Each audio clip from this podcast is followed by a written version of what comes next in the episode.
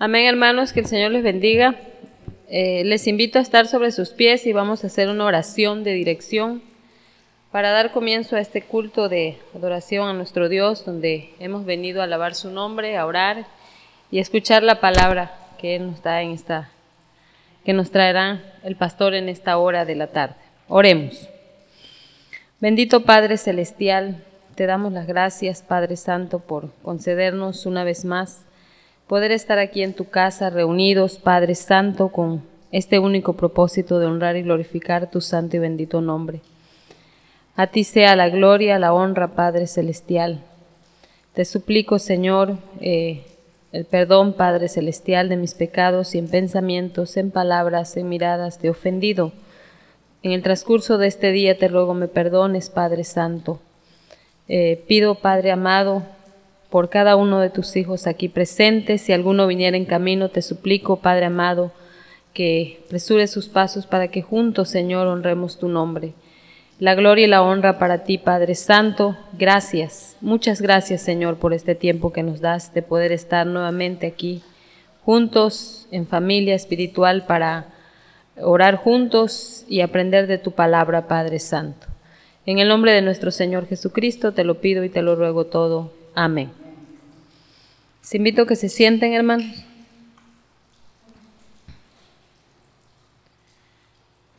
Dice la palabra de nuestro buen Dios en el Salmo 67. Dios tenga misericordia de nosotros y nos bendiga, haga resplandecer su rostro sobre nosotros, para que sea conocido en la tierra su camino, en todas las naciones su salvación.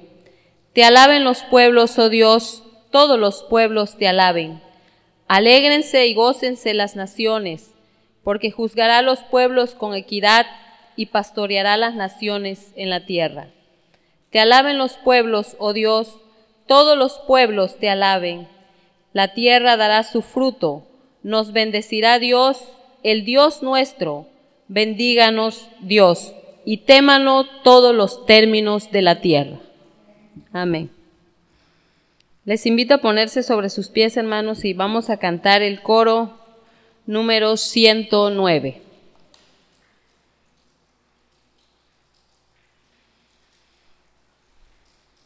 Cantemos con gozo, como dice este, este coro. En la casa del Señor se siente el gozo. En la casa de oración se siente el gozo.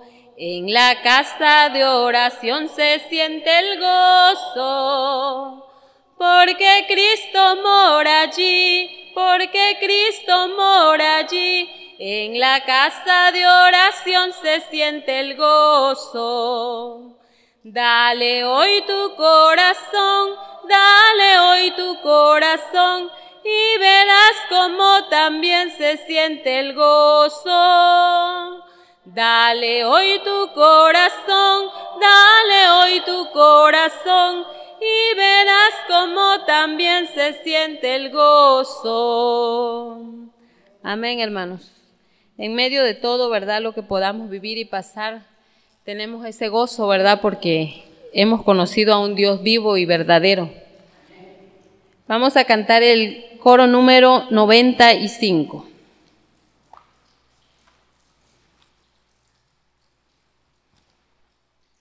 Amén. Quiero cantar una linda canción de un hombre que me transformó. Quiero cantar una linda canción de aquel que mi vida cambió. Es mi amigo Jesús, es mi amigo más fiel él es Dios, Él es Rey, es amor y es verdad. Solo en Él encontré esa paz que busqué. Solo en Él encontré la felicidad. Cuando Jesús a mi vida llegó, esa paz y ese gozo me dio. Quiero que sepas que ya tú también puedes gozar de su amor. Si te entregas a Él, si confiares también, su amor te dará y con Él vivirás, solo no cantarás esa linda canción y su amor llevarás a la humanidad.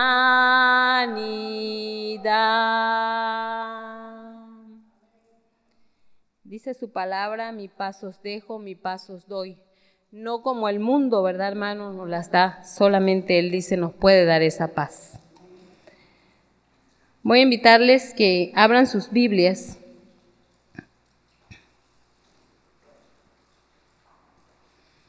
En Marcos capítulo 14. San Marcos capítulo 14.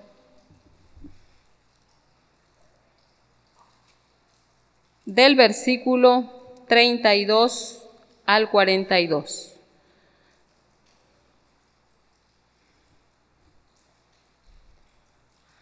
Vamos a leer esta lectura alternadamente. Tomo el primer versículo, ustedes el segundo y nos unimos en el versículo 42. Amén, hermano.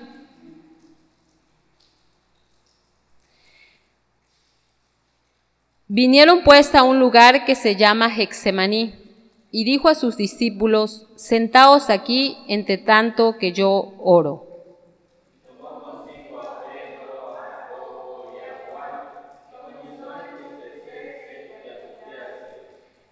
Y les dijo, mi alma está muy triste hasta la muerte, quedaos aquí y velad.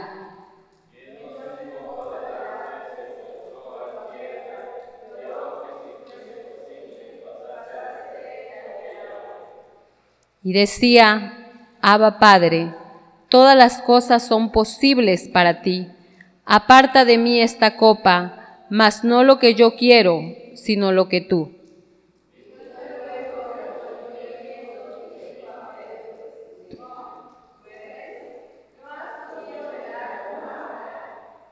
Velad y orad para que no entréis en tentación. El espíritu a la verdad está dispuesto, pero la carne es débil.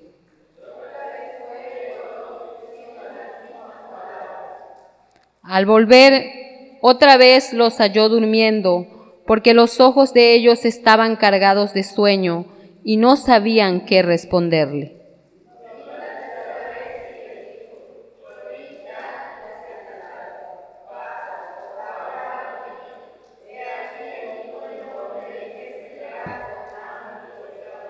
Juntos.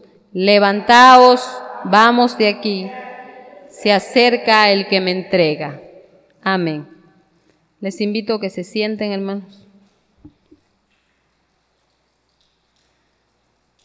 Vamos a tener un momento de unas oraciones y realmente lo que la palabra de Dios nos dice Así es nuestra vida diaria que vivimos, ¿verdad? Siempre, siempre la carne va a querer estar dormida, pero el espíritu, hermano, siempre está dispuesto, ¿verdad? Para, para orar.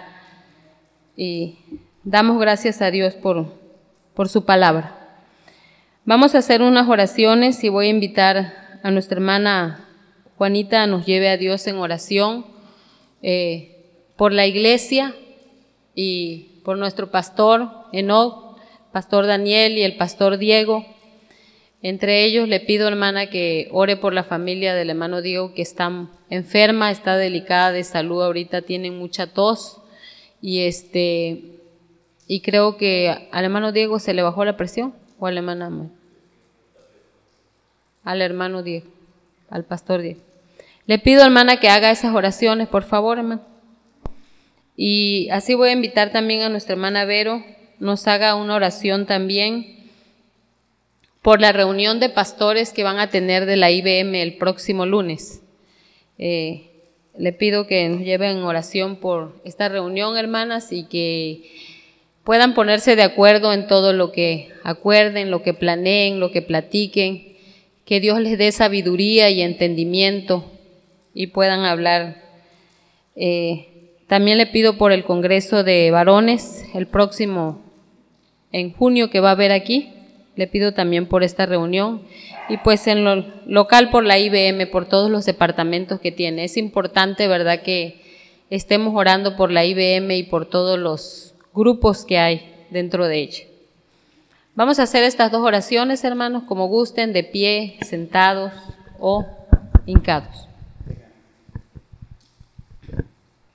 Padre Santísimo, poderoso y eterno, que moras y reinas en tu mansión celestial en los cielos, Padre, acompañado con tu Hijo nuestro Señor Jesucristo y tus millones, trimillones de ángeles, arcángeles, querubines, Señor, que te sirven día y noche, Padre querido. En esta hora, Padre, te pido perdón por mis pecados para elevar esta oración a tu reino celestial y que no haya nada que impide que llegue, Señor amado, Señor poderoso, Señor eterno, y abre las ventanas, las puertas de los cielos para que entren las oraciones de mía y mis hermanos, Padre Santo, poderoso. En el nombre de Jesús, tu Hijo, te pido, Señor, porque tu palabra dice que todo lo que pidiéramos en el nombre de tu Hijo, Padre, tú lo harás, mi Dios amado, lo has hecho. Yo tengo, Señor, la certeza, la seguridad que lo has hecho porque eres poderoso. En esta hora, mi Dios querido, te pido por nuestra amada iglesia, Padre, que permitas que siga adelante, que caminen adelante siempre todos nosotros, Padre Santo y que tu amada iglesia crezca, Señor, en número. Pronto, ya es tiempo, mi Padre amado, en que nuestra iglesia se vaya llenando con tu poder santísimo, Padre. Permítelo, mi Dios querido, mi Dios amado, mi Dios eterno. Te lo pido en el nombre de Jesús, tu Hijo, Padre. También te pido por nuestro amado pastor, Padre. Nuestro pastor Eno, siempre de noche te pido que me lo guardes con su familia y aquí te sigo pidiendo lo mismo, Padre, que los guardes con su familia, que lo protejas, que lo cuide, que lo llenes de sabiduría e inteligencia, Padre, que sepa tomar las decisiones correctas, pero que sea iluminado con tu poder santo, mi Dios amado.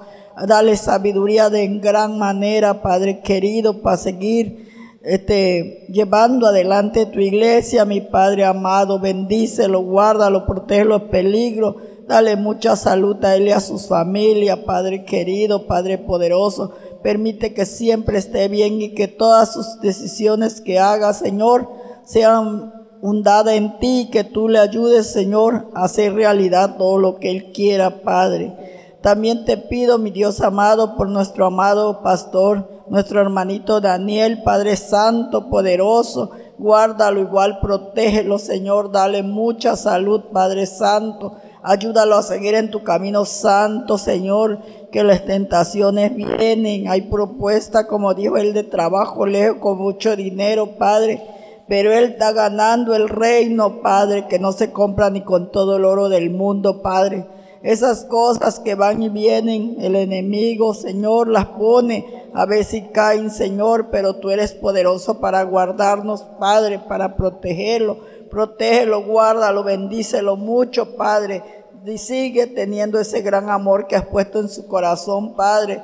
Guarda a su familia, nuestra hermana Dorca, que esté bien de salud, Padre Santísimo. Sus hijas y su hijo, Padre, que toda su familia esté muy bien, Padre. Derrama bendiciones sobre ellos hasta que sobreabunde, mi Padre.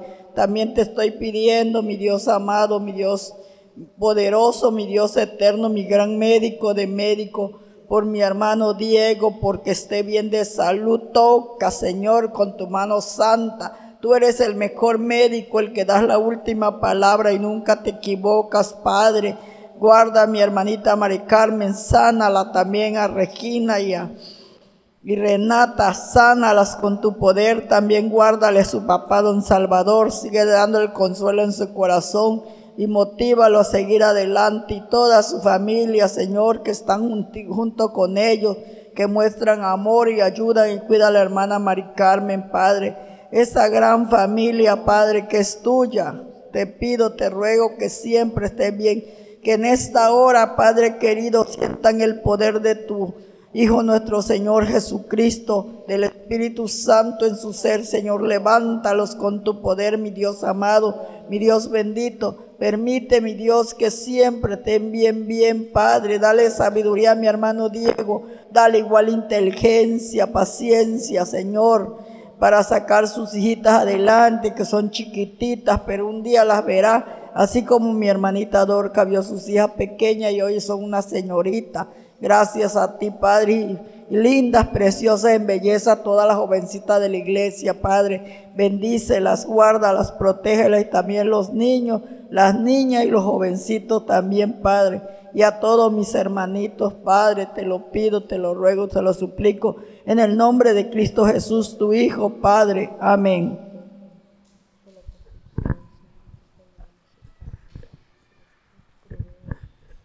En ese mismo nombre seguimos, Padre Santo, pidiéndote, Señor, que seas tú, Padre, en cada uno de los planes y proyectos en los que nos encontramos involucrados como iglesia, como congregación, Señor.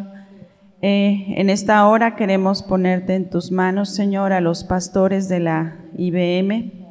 Te rogamos por que tú puedas en cada uno poner, Señor, en su corazón el deseo de seguir construyendo el reino, Señor, tu reino, para hacer lo que tú nos has mandado a hacer, Señor, que es compartir el Evangelio y llegar hasta lo último de la tierra, Padre Santo. Señor, te rogamos porque cada uno de nuestros hermanos que tienen su ministerio en sus iglesias, sean de bendición, puedan seguir creciendo, Señor, en sabiduría, puedan seguir eh, desarrollando, Señor, lo que tú has puesto, la visión que tú has puesto en ellos. Pero sobre todo, Señor, te rogamos porque también pongas esa visión unánime de la IBM, Padre Santo, en cada uno de ellos, eh, que puedan como pastores poder seguir apoyando y creciendo en, las, en los proyectos de la IBM. Te rogamos por la reunión que tendrán el día lunes, Señor, que como la alianza ministerial puedan reconocer cuál es su función, puedan identificar las necesidades del ministerio pastoral en el área que, que se encuentran, Padre Santo. Te rogamos también por cada uno de los departamentos en los que está dividido o está construida la, la IBM en el departamento de jóvenes. Prontamente tendrán su, su campamento, Señor. Te rogamos que pueda ser un tiempo en el que puedan crecer los jóvenes, puedan ser retados, Señor, por parte de tu palabra, que puedan construir sus vidas basadas en tu, en tu palabra, Señor, y que el Espíritu Santo vaya trabajando en ellos para que estos días de campamento sean de bendición. Te rogamos también, Señor, por el grupo de los varones, que tú puedas, Señor, seguir fortaleciendo, construyendo este grupo, porque se está iniciando la labor de la sociedad varonil sé tú, Padre Santo, con el hermano Daniel que se encuentra a cargo de, de coordinar esta área. Dale sabiduría, Señor, dale entendimiento, paciencia y sobre todo, Señor, que pueda Él eh, construir un proyecto en el que tu reino sea honrado y glorificado, Señor, que solamente sea a ti la honra y la gloria. Asimismo también, Señor, te rogamos por la sociedad femenil que también va caminando poco a poco. Te rogamos que nos sigas dando la visión y nos ayudes, Señor, a cada una de las hermanas que nos encontramos en la directiva, nuestra hermana Gladys, nuestra hermana Dorca, una servidora, Padre. Cuídanos, Señor, y sobre todo danos esa visión que necesitamos para seguir adelante. Eh, que el Espíritu Santo redarguya nuestra mente que, nuestro, que el Espíritu Santo nos, nos convenza, Señor, de cada una de las cosas que quieres tú para seguir en este proyecto, Padre Santo. Por todo esto, Padre, te rogamos en el nombre de Cristo Jesús. Amén. Amén. Amén. Voy a invitarles que busquen en sus coritarios el, el coro número 118.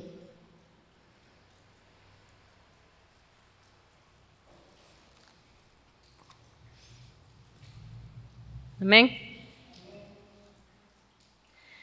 Tenemos un Dios muy, muy grande, maravilloso es Él, siempre amoroso, siempre victorioso, maravilloso es Él.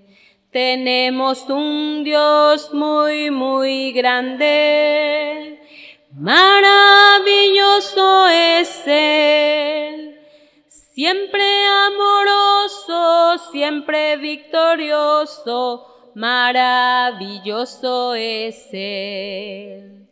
Él nunca, nunca nos deja, siempre con nosotros está, nos levanta cuando caemos y a la victoria Él nos guiará. Tenemos un Dios muy, muy grande, maravilloso es Él, siempre amoroso, siempre victorioso, maravilloso es Él. Maravilloso,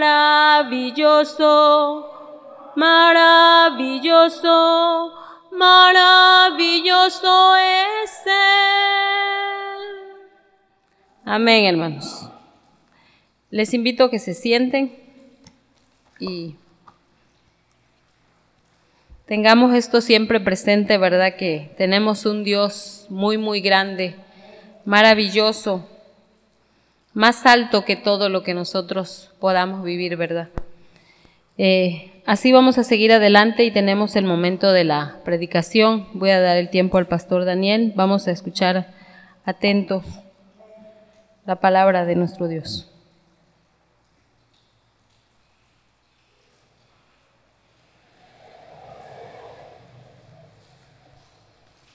Buenas tardes, noche, hermanos. Dios les bendiga en esta tarde.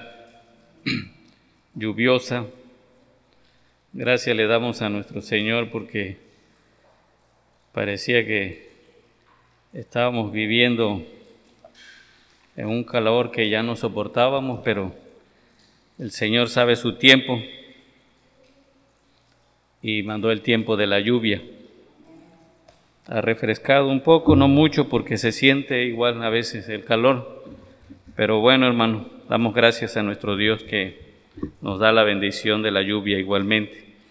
Y hemos estado llevando una serie, una serie, un tema referente a lo que es la madurez del cristiano. Esa, como sabemos, hermanos, no es fácil, se lleva un proceso en el cual uno va a ir madurando conforme igualmente sometiéndose a la voluntad de nuestro Dios. Pues por lo consiguiente, pues nosotros somos por naturaleza pecadores. Eh, nuestro padre Adán cayó en la tentación del pecado por medio de Satanás, pero también le decía yo, eh, hace como un mes que nos tocó, que me tocó predicar igualmente, que igualmente por un hombre están borrados nuestros pecados.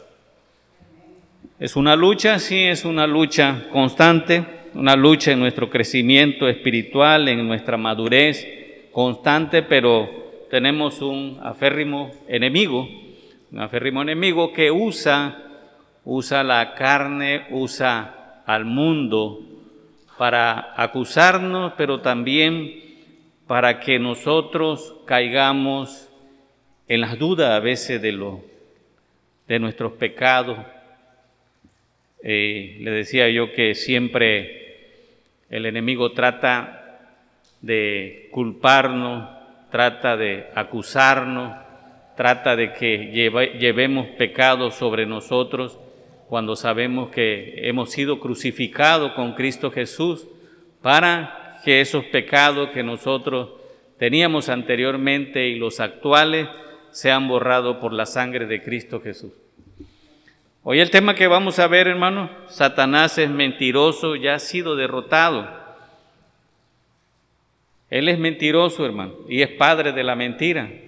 Constantemente, le digo, nos vive acusando con nuestro Padre Celestial, constantemente nos asedia para que nuestra vida no tenga un crecimiento con la madurez de vida que debe ser. Pero es una lucha, una lucha ardua, una lucha que es a diario. Y eh, en ello, en esa lucha, hermano, sabemos que a veces tropezamos, a veces nos consideramos derrotados, pero no vencidos, porque sabemos que Satanás ha sido derrotado por medio de Cristo Jesús, y si Cristo Jesús lo derrotó, y si Cristo Jesús vive aquí en nuestro corazón, Quiere decir que siempre saldremos victoriosos. Siempre somos victoriosos en el constante asedio del enemigo sobre el pecado. Voy a invitarle, hermanos, a abrir Romanos capítulo 7. Romanos capítulo 7. Vamos a ver el versículo 7 al 25 de lo que el apóstol Pablo habla sobre el pecado que asedia constantemente a nuestra vida. Lo van siguiendo con su vista, voy a leerlo. Dice Romanos capítulo 7, versículo 7. ¿Qué diremos pues? ¿La ley es pecado? En ninguna manera pero yo no conocí, yo no conocí el pecado sino por la ley, porque tampoco conociera la codicia si la ley no dijera, no codiciarás. Mas el pecado, tomando ocasión por el mandamiento, produjo en mí toda codicia, porque sin ley el pecado está muerto. Y yo sin la ley vivía en un tiempo, pero venido el mandamiento, el pecado revivió y yo morí. Y hallé que el mismo mandamiento que era para vida, a mí me resultó para muerte, porque el pecado, tomando ocasión por el mandamiento, me engañó y por él me mató. De manera que la ley a la verdad es santa y el mandamiento santo justo y bueno. Luego, lo que es bueno vino a ser muerte para mí en ninguna manera, sino que el pecado, para mostrarse pecado, produjo en mí la muerte por medio de lo que es bueno, a fin de que por el mandamiento el pecado llegase a ser sobremanera pecaminoso. Porque sabemos que la ley es espiritual, mas yo soy carnal vendido al pecado. Porque lo que hago no lo entiendo, pues no hago lo que quiero, sino lo que aborrezco, eso hago. Y si lo que no quiero, esto hago, apruebo que la ley es buena. De manera que ya no soy yo quien hace aquello, sino el pecado que mora en mí. Y yo sé que en mí, esto es, en mi carne, no mora el bien porque el querer el bien está en mí, pero no el hacerlo. Porque no hago el bien que quiero, sino el mal que no quiero, eso hago. Y si lo hago, lo, lo que no quiero, ya no lo hago yo, sino el pecado que mora en mí. Así que queriendo yo hacer el bien, hallo esta ley, que el mal está en mí porque según el hombre interior me deleitó en la ley de Dios, pero veo otra ley en mis miembros que se revela contra la ley de mi mente y que me lleva cautivo a la ley del pecado que está en mis miembros. Miserable de mí, ¿quién me librará de este cuerpo de muerte? Gracias doy a Dios por Jesucristo, Señor nuestro. Así que yo mismo con la mente sirvo a la ley de Dios, mas con la carne a la ley del pecado. Tanto el pecado como la ley mantienen a los hombres en esclavitud. Entonces, ¿es la ley algo tan malo como el pecado, hermano? De ninguna manera. El apóstol Pablo describe tres tipos de leyes. La ley del pecado, la cual opera a través de la carne. La ley del Espíritu de vida en Cristo Jesús para vencer a la ley del pecado. La ley de Dios es la norma de la, conducta humana que corresponde a la naturaleza justa de Dios. El término griego en el cual se toma y que se traduce ley significa un principio de acción interior. De nuestra mente, sea bueno o malo, podríamos decir, es la norma para la vida de una persona. La ley prácticamente, hermanos, nos habla referente a las normas del carácter, del carácter de Dios. Nosotros sabemos que por medio de la ley nosotros hemos conocido el pecado, decía el apóstol Pablo. La ley no es mala, simplemente ¿sí? nos refleja el carácter, el carácter de Dios. Satanás es esencialmente un engañador y sabemos que es padre de la mentira. Este ser hace su peor obra en la oscuridad. En los cristianos nos ataca en lo que éramos o, tenemos rezagos que quedan en la carne. Romanos capítulo 6, versículo 9 al 11. Veamos, hermanos, vayamos ahí a Romanos capítulo 6, versículo 9 al 11. Dice la palabra del Señor, sabiendo que Cristo, habiendo resucitado de los muertos, ya no muere, la muerte no se enseñorea más de él, porque en cuanto murió, el pecado murió una vez por todas, mas en cuanto vive, para Dios vive. Así también vosotros consideraos muertos al pecado, pero vivos para Dios en Cristo Jesús, Señor nuestro. Lo que le decía yo anteriormente, hermano, aunque se oiga así, que nosotros ya no somos pecadores, y le decía que podemos contradecirnos cuando la Sagrada Escritura nos dice que aquel que se diga que no es pecador es mentiroso. Sabemos de antemano, hermanos, que el pecado ha muerto en nosotros por medio de Cristo Jesús. Nada más que el enemigo, Satanás, siempre como acusador, como mentiroso, trata de en nuestra mente, ¿sí? Estar sobre nosotros cuando cometemos algún pecado, que somos pecadores, en el concepto de que volvemos a la esclavitud del pecado cuando ya nosotros no somos esclavos del pecado, porque por medio de Cristo Jesús, como dice el versículo 11, así también vosotros considerados muertos al pecado, pero vivo por Dios en Cristo Jesús, Señor, Señor nuestro.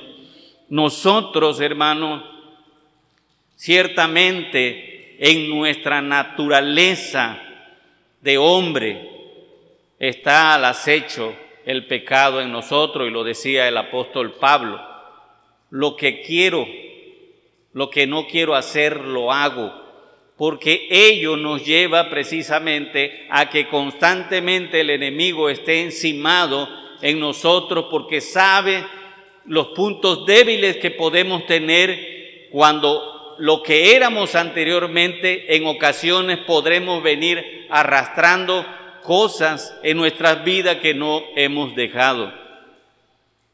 La madurez del cristiano, hermano, es ello que tenemos que ir creciendo en la batalla contra aquel que trata de engañar en nuestras vidas. Yo siempre he dicho que arrastrar ese tipo de pecado lo usa el enemigo para estarnos señalando y acusando ante nuestro Padre Celestial. Algo que escuchaba y he escuchado de muchas personas cristianas cuando se le habla sobre el pecado que carga, sobre el pecado que no ha dejado, ¿sí? A veces se llegan a hasta ofender y dicen simplemente así soy y déjame como soy. Y no puede ser así, hermano, cuando el enemigo está asediando cada día nuestras vidas para tratar de engañarnos que somos esclavos del pecado y por eso usa a veces al cristiano al decir esas palabras, déjame que así soy, e inclusive se atreven a decir, así me hizo el Señor.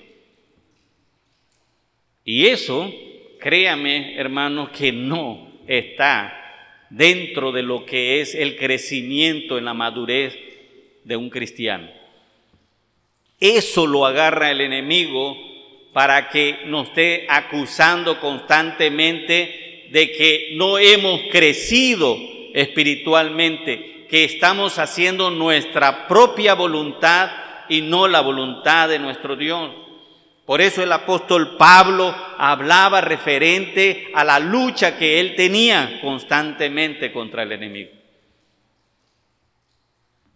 Por ello, hermano, nosotros tenemos que estar preparados cada día, todos los días, porque sabemos que es una batalla ardua la que tenemos contra el enemigo. El enemigo usa la carne, el enemigo usa la carne del pecado, el enemigo usa el mundo para las tentaciones, son sus tentáculos para llegar al cristiano y desde que nos levantamos está sobre nosotros. Cuando un cristiano, hermano, va en un crecimiento espiritual, en una madurez espiritual, es cuando más ataque del enemigo tiene. Pero entre más preparados estemos nosotros, menos engañados seremos por Satanás. Ahora, hermano, el diablo sabe bien que un alma justificada en la fe en Cristo jamás regresa a él. El diablo sabe bien que un alma justificada por la fe en Cristo jamás regresará a él. Segunda de Corintio, Segunda de Corintio, capítulo 2, versículo 11. Segunda de Corintios, capítulo 2, 11, dice la palabra de nuestro Señor. para que Satanás no gane ventaja alguna sobre nosotros, pues no ignoramos sus maquinaciones. Para que Satanás no gane ventaja alguna sobre nosotros, pues no ignoramos sus maquinaciones. Satanás es estratégico. Satanás siempre busca la manera, hermano, de que caigamos dentro de lo que es la inmadurez de un crecimiento espiritual, cuando caemos en pecado, Él trata de engañarnos fácilmente si no estamos preparados para combatir con Él. ¿Por qué? Pablo aquí habla sobre el perdón aquel que lo había ofendido. Él agarra y habla sobre un perdón de uno que había ofendido a Pablo e inclusive él lo había dejado, dice, en manos de Satanás. En cuestiones de que se diera cuenta de lo que estaba haciendo en su vida Satanás, porque era una persona débil quizá ante el pecado, en que en el proceso de su crecimiento espiritual, él vino y también arrepentido pide el perdón al apóstol Pablo.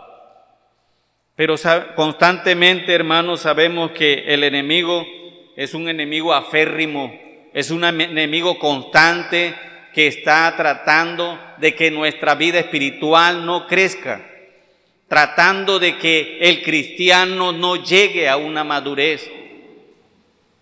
Efesios capítulo 6.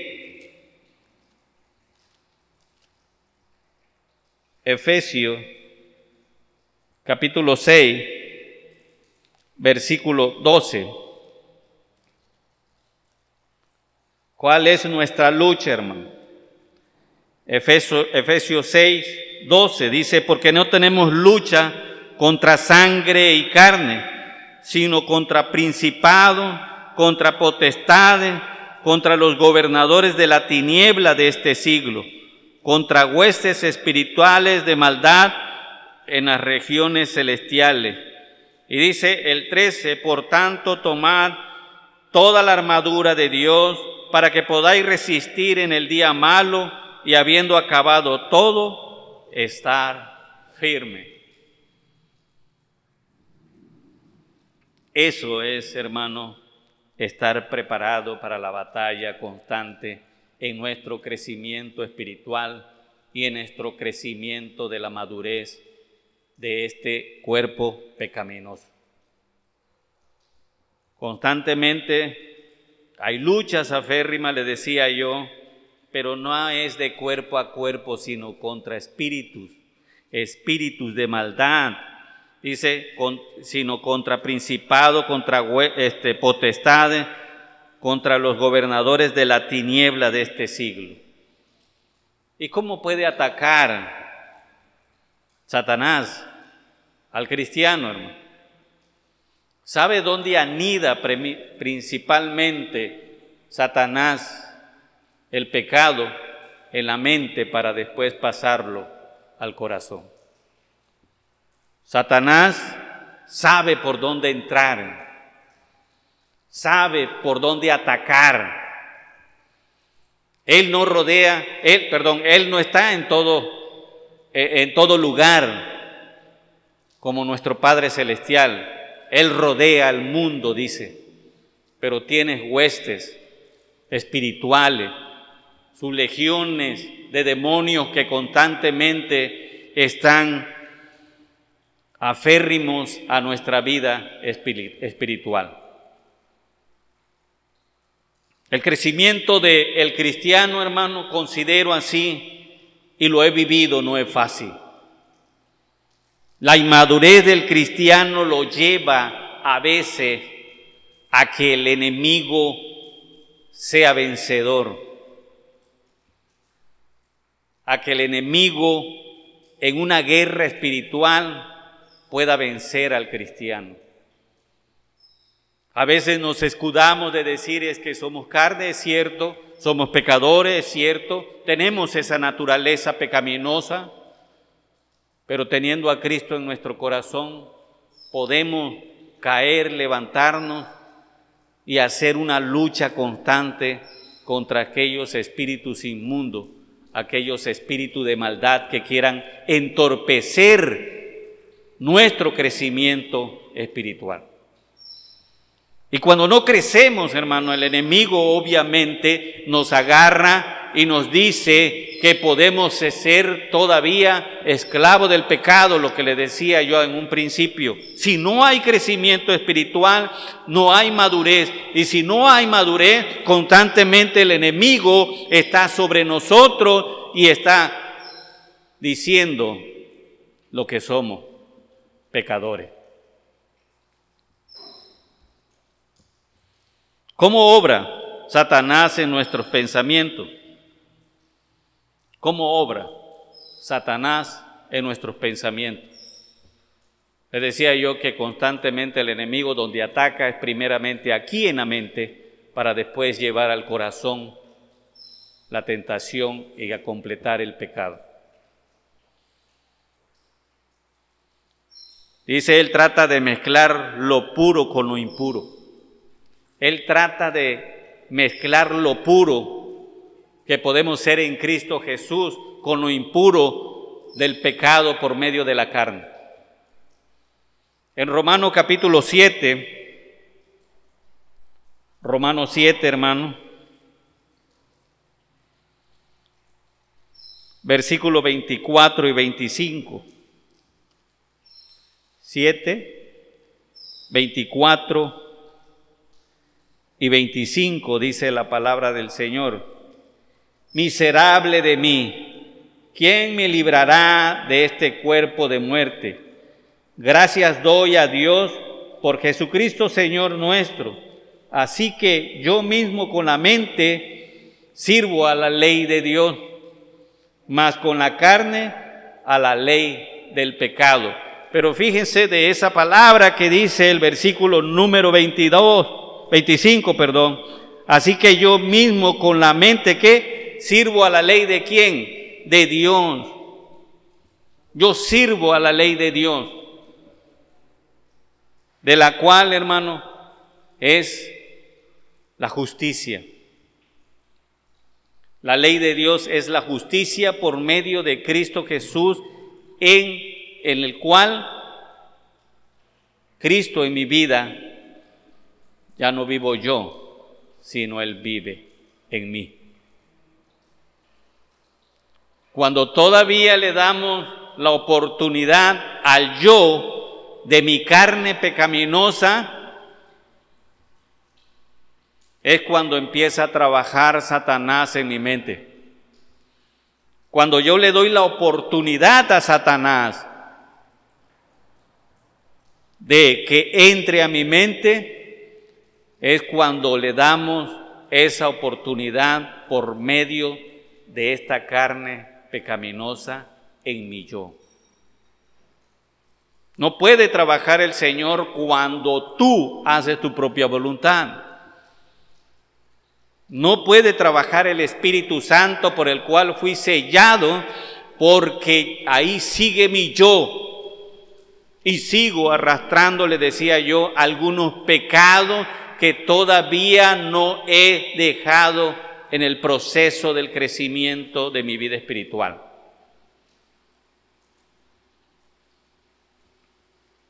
Pero sabemos, hermanos, que Él fue derrotado ya. Y vamos a ver, hermano, en Primera de Juan, capítulo 3, versículo 8. Nosotros tenemos que creer a la palabra del Señor. Nosotros tenemos que estar convencidos de la palabra del Señor en nuestras vidas. Primera de Juan, capítulo 3, versículo 8. Dice la palabra del Señor, el que practica el pecado es del diablo, porque el diablo peca desde, peca desde el principio.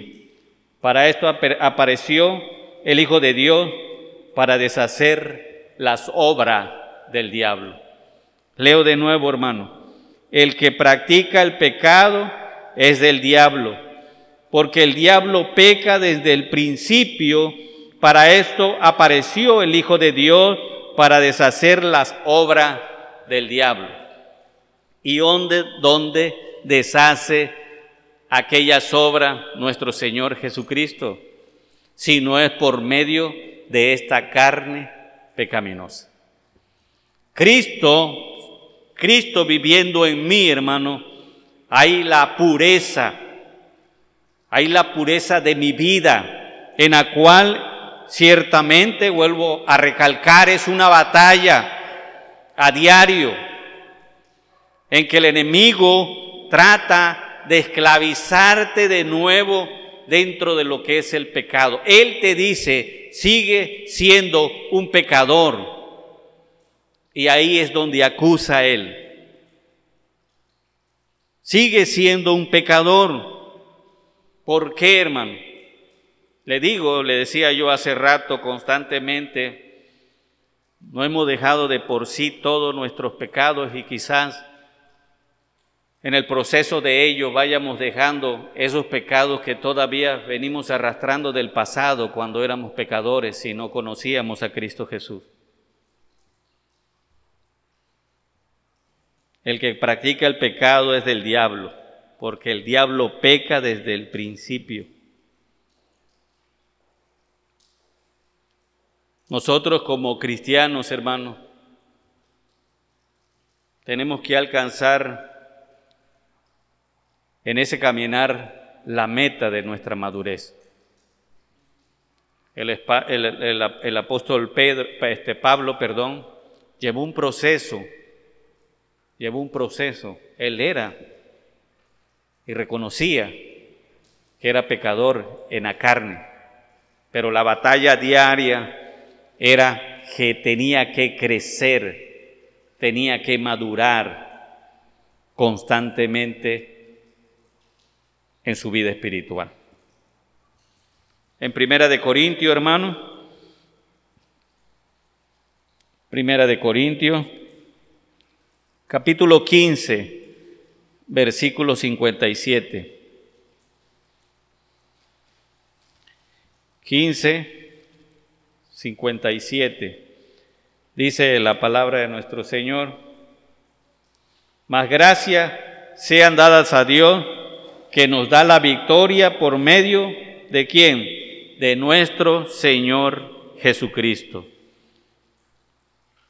Así salimos victoriosos por medio de nuestro Señor Jesucristo cuando Satanás trata de meterse en nuestra mente. ¿Cómo obra Satanás en nuestro pensamiento?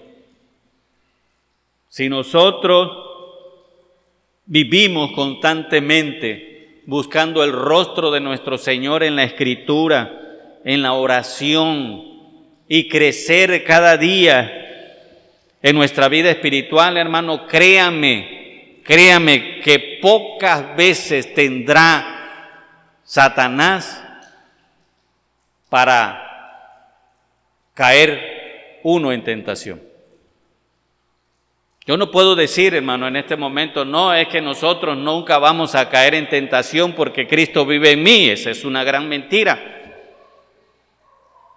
Sí caeremos en tentación e inclusive en ocasiones, hermano, Satanás no es culpable de nuestras tentaciones, sino nosotros por este por esta carne pecaminosa la carne es el pecado, vuelvo, no es este cuerpo. La carne es el pecado, dice que vive en mí. Pero a veces, hermano, nosotros orillamos nuestro ser a que peque uno. No es que Satanás a veces tenga que ver eh, siempre dentro de lo que es la tentación. A veces nuestra carne, por nuestra naturaleza, cometemos pecado. Pero ello nos lleva, hermano, a reflexionar el día de hoy, como dice el versículo 57 que acabamos de leer. Más gracias sean dadas a Dios que nos da la victoria por medio de nuestro Señor Jesucristo. Cristo vive en mí constantemente, a diario. A diario vive Cristo en mí. Decía Paul, Paul Washer, Cristo vive en mí y repitió cuatro veces, Cristo, Cristo, Cristo en mí. La victoria de Cristo sobre Satanás está en nosotros, hermano. Es permanente y para siempre. Esa victoria que Cristo hizo en la cruz del Calvario, donde fuimos crucificados juntamente con Él, esa victoria es para siempre y permanente. Él trata de engañarnos por la ley de la carne, pero el siervo de Dios crece cada día. El siervo de, el siervo de Dios crece cada día con la armadura las armas y estrategia como un verdadero soldado y guerrero. Un verdadero soldado y guerrero, guerrero de Dios. Satanás, hermano, está derrotado. Voy a terminar con un escrito que vi de Miguel Núñez. Y dice el escrito, la transformación del carácter comienza en la sumisión de nuestra voluntad a la voluntad de Dios. Qué hermoso. Y esto es muy cierto. El escrito de Miguel Núñez dice, la transformación del carácter comienza con la sumisión de nuestra voluntad a la voluntad de Dios. Hermano, nosotros somos victoriosos en Cristo Jesús. Satanás ya ha sido derrotado en nuestras vidas.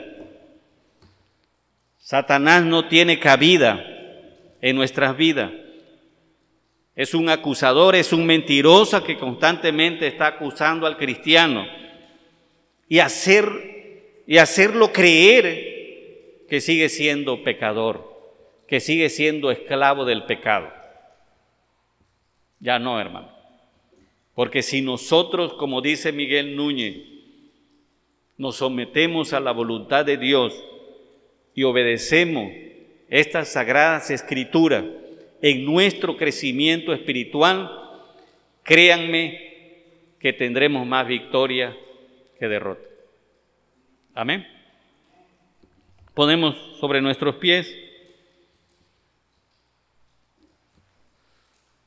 y vamos a hacer una oración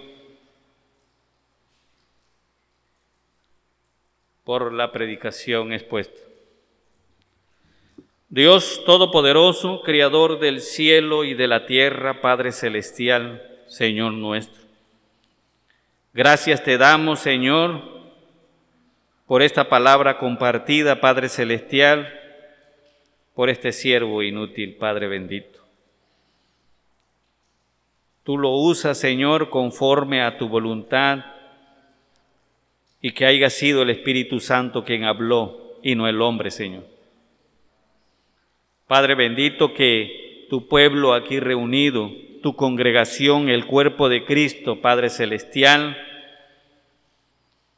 lleve tu palabra, Señor, la reflexione, la medite, porque dice tu sagrada escritura que tu palabra nunca se irá vacía, Padre Celestial, sino que tenemos que meditar en ella, tenemos que reflexionar en ella, Padre Celestial, y hoy nos habla sobre aquel que quiere engañar el crecimiento y la madurez de nuestra vida espiritual. Nosotros creemos en tu palabra, Señor, y tú has mandado a tu Hijo para que fuera vencido el pecado. Tú has mandado a tu Hijo, Padre Celestial, para que Satanás fuera derrotado en la cruz del Calvario y la resurrección de tu Hijo al tercer día. Por eso hoy hemos muerto al pecado y resucitado en Cristo Jesús. Y la victoria sea constantemente en nuestras vidas, porque sabemos que Satanás ha sido derrotado. Dios Todopoderoso, darnos la fuerza, la fortaleza, la sabiduría en tu palabra, Señor. Porque es un constante vivir de los ataques, Señor, de las legiones, de los demonios que tratan de entorpecer el crecimiento de nuestra vida espiritual. Por eso ponemos nuestra vida en tus manos y tú, Señor, seas nuestro guía por medio de tu palabra para que constantemente estemos creciendo en una madurez espiritual y llegar a la plenitud de tu Hijo nuestro Señor Jesucristo. Todo esto lo pedimos en el nombre de Cristo Jesús. Amén. Pueden sentarse.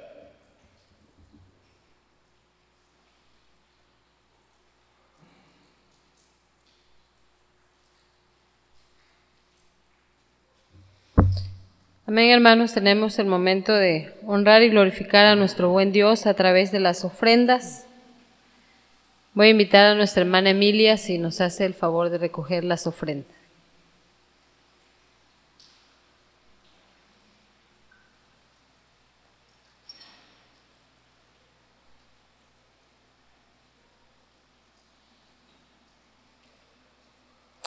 Repitamos el texto acostumbrado. Cada uno dé como propuso en su corazón, no con tristeza ni por necesidad, porque Dios ama al dador alegre. Segunda a los Corintios 9, 7.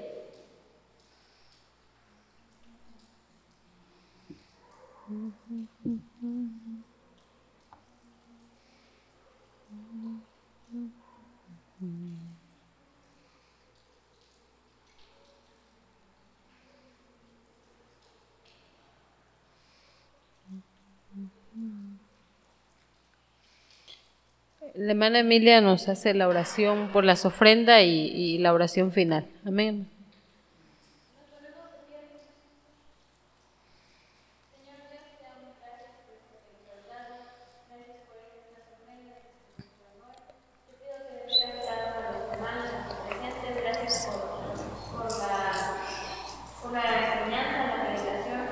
Te pido que cada uno de nosotros nos podamos llevar este, el mensaje que tú quieres para nosotros.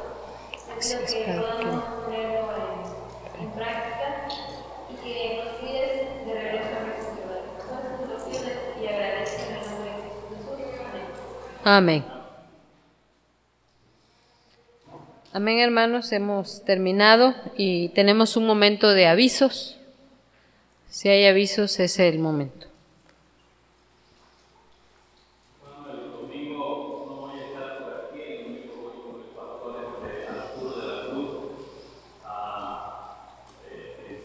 a invitar a los varones para el 18 de junio, así que no voy a estar yo, pero sí va a estar mi familia. Eh, les estoy orando, hermanos, por este compromiso que tengo sobre lo que es la coordinación para mí, que todo salga bien el 18 de junio, primeramente Dios, y todos estos proyectos que se pongan ese día, pues de los hermanos nos ponen a ver. Amén. Amén. Si no hay avisos, pues es. Amén. Pues estamos invitados, hermanos, a la cena del Señor por la mañana, ¿verdad? Pues Dios les bendiga, estamos despedidos.